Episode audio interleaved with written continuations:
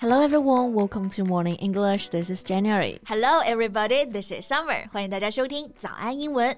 哎，最近冬奥会的比赛真的太精彩了！All the athletes are bringing out their best, and what's more, our Chinese athletes are making history. 是的，这一次呢，我们的运动员表现的都特别好，嗯、都在创造历史。And I just had a podcast with Cecilia. We were talking about Eileen Gu. Yeah, I know you're such a big fan of her. 是的，我最喜欢的就是谷爱凌。那其实聊到这些运动员啊，大家可能对他们从事运动的名称不是很熟悉，不像 basketball or football. Right. To put that simply, she's a freestyle skier. 简单来说呢，她就是自由式滑雪运动员。她滑的是双板， 双板滑雪就是 ski，后面加上 er skier。freestyle 就是自由式的。嗯，像滑雪还有单板，单板滑的是滑雪板 snowboard。board 就是板子的意思，后面再加上一个后缀 er。Snowboarder 就是单板运动员了，someone who plays in the snowboarding. And I think among all the snowboarders, Su Yiming no doubt attracted the most attention. He made a breakthrough by taking home a silver medal in men's snowboard slopestyle. 是的，苏一鸣啊，应该是这次最闪耀的单板运动员啦。他在男子坡面障碍技巧里拿到了一枚宝贵的银牌。这个坡面障碍呢，我们用这个词 slope style，slope s l o p e 本身就是斜坡的意思，so that snowboard slope style。 对，而且他还是一名从 CCTV 六滑进 CCTV 五的天才少年。right，这个梗大家懂不懂？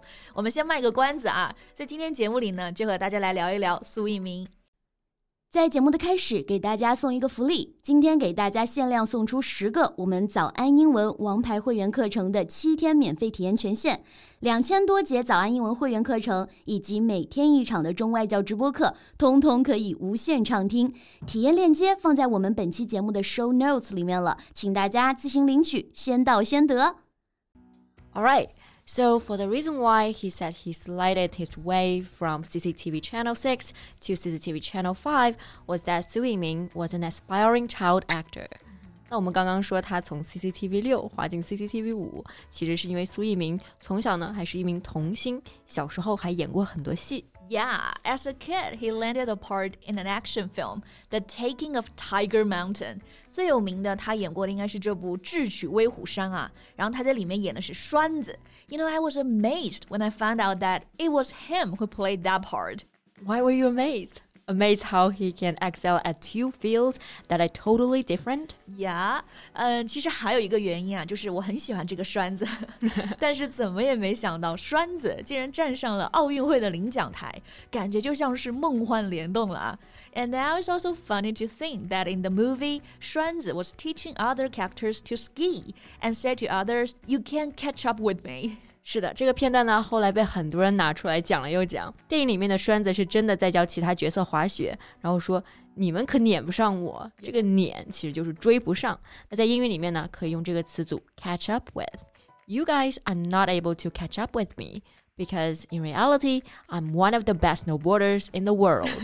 exactly，谁能追得上世界冠军呢？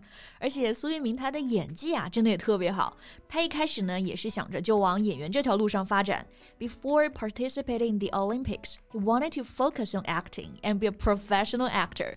But when China announced the good news that we were hosting the Beijing 2020, he changed his mind and found an even better role. 对。 当宣布中国要举办2022年冬奥会的时候，苏一鸣就改变了想法。他想在奥运赛场上当主角，and he made it. He succeeded in standing on the podium and winning a medal as a coming of age gift. Yeah, stand on the podium. 这个 podium 在看比赛的时候很重要啊，它就是领奖台这个意思。P O D I U M. So if you stand on the podium, it means you have won a medal. 嗯。 那他赢了一枚银牌，银牌就是 silver medal，而且苏翊鸣正好马上要满十八岁了嘛，所以这块奖牌就是他最好的成人礼。那这里的成人礼，我刚刚用的是 coming of age gift。coming of age 它其实是一个词，it means the time when a person becomes an adult，这个就是表示年龄到了这个意思。对。嗯，那我们现在在录节目这个时候呢，男子大跳台的比赛还没开始。那像大跳台其实是苏一鸣的强项啊，所以我们继续期待他的好成绩。Remember to tune in to watch his next game. 对，那其实讲到梦幻联动，那天我看谷爱凌的 Instagram，发现她晒了一张照片，而那张照片呢，竟然是她十三岁的时候和苏翊鸣的合照。And she said, Su Yiming and I have come so far. Olympic gold and silver. Congrats again, love you. Yeah, have come so far. 谷爱凌用到这个词组啊，字面意思是已经走了这么远，其实就是说呢，两个人终于走到了今天，拿到了金牌和银牌，然后互相恭喜。and Su Yiming also posted a picture saying, Big congrats to you, we did it. Let's do this more and more. Yeah, so way back in time, they already knew each other and had some training together. 他们其实很早的时候就相互认识了，所以呢，网友说他们俩是青梅竹马。那是因为他们俩有共同的追求和热爱啊。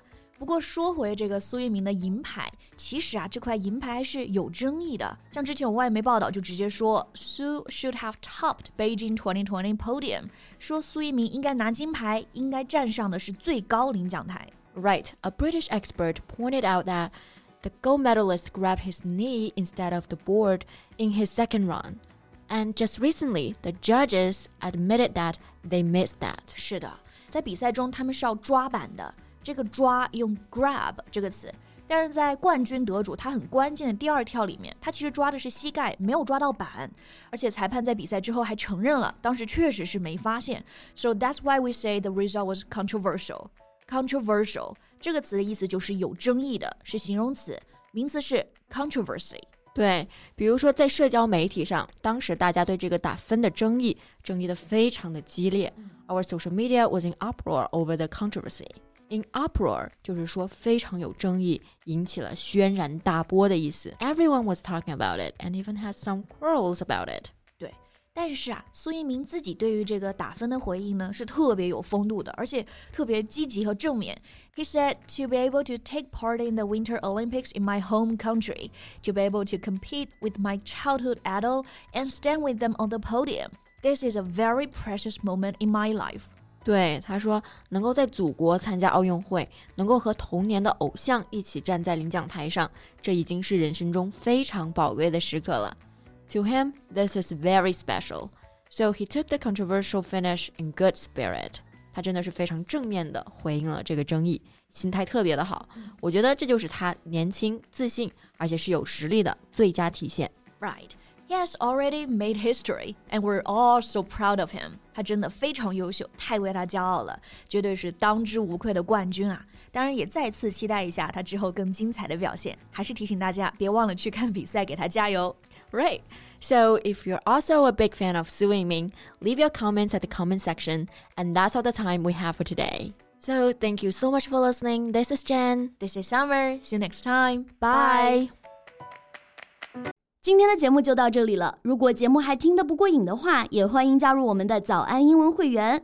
成为会员，您就可以无限畅听我们每天一场免费的中外教直播课，以及两千多节原创系统课程了。今天我们限量送出十个七天免费试听权限，试听链接放在我们本期节目的 show notes 里了，请大家自行领取，先到先得。This podcast is from Morning English. 学口语就来早安英文。